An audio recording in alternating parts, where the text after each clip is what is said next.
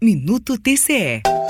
Órgãos de controle externo dos estados que compõem a Amazônia Legal lançam a Carta pela Amazônia, documento que firma os compromissos dos TCs para enfrentar os desafios ligados à sustentabilidade na região. A publicação é um dos resultados do primeiro Congresso Ambiental dos Tribunais de Contas. O documento foi referendado pelas Cortes de Contas dos estados do Acre, Amapá, Amazonas, Maranhão, Mato Grosso, Rondônia, Roraima e Tocantins, além do TCE e TCM do Pará, da Atricom e da Transparência Internacional Brasil. O presidente do do Tribunal de Contas do Amazonas, Érico Desterro, salienta a importância dos TCs na proteção do meio ambiente. O compromisso dos tribunais de contas, ao fazer o controle do bom uso dos recursos públicos, também passa por esse aspecto. Saber como os recursos que são destinados aos órgãos de controle ambiental estão sendo utilizados, se bem utilizados ou não. Entre os principais desafios enfrentados estão o desmatamento ilegal e a impunidade de seus causadores, além da corrupção. Os signatários se comprometem a fortalecer parcerias técnicas, priorizar estratégias para o desenvolvimento sustentável, ampliar o uso de tecnologias e outras propostas. Uma das iniciativas é a criação de um grupo formado por representantes dos órgãos de controle dos estados que compõem a Amazônia Legal, como destaca o auditor e secretário de Planejamento do Tribunal de Contas de Rondônia, Felipe de Paula. É uma proposta que visa compartilhamento de experiências, compartilhamento de ferramentas, de tecnologias, compartilhamento de dados, para que os tribunais de contas trabalhem de maneira coordenada sobre problemas específicos. Como próximo passo, o signatário se propõe a elaborar um plano de atuação em prol do desenvolvimento sustentável da região.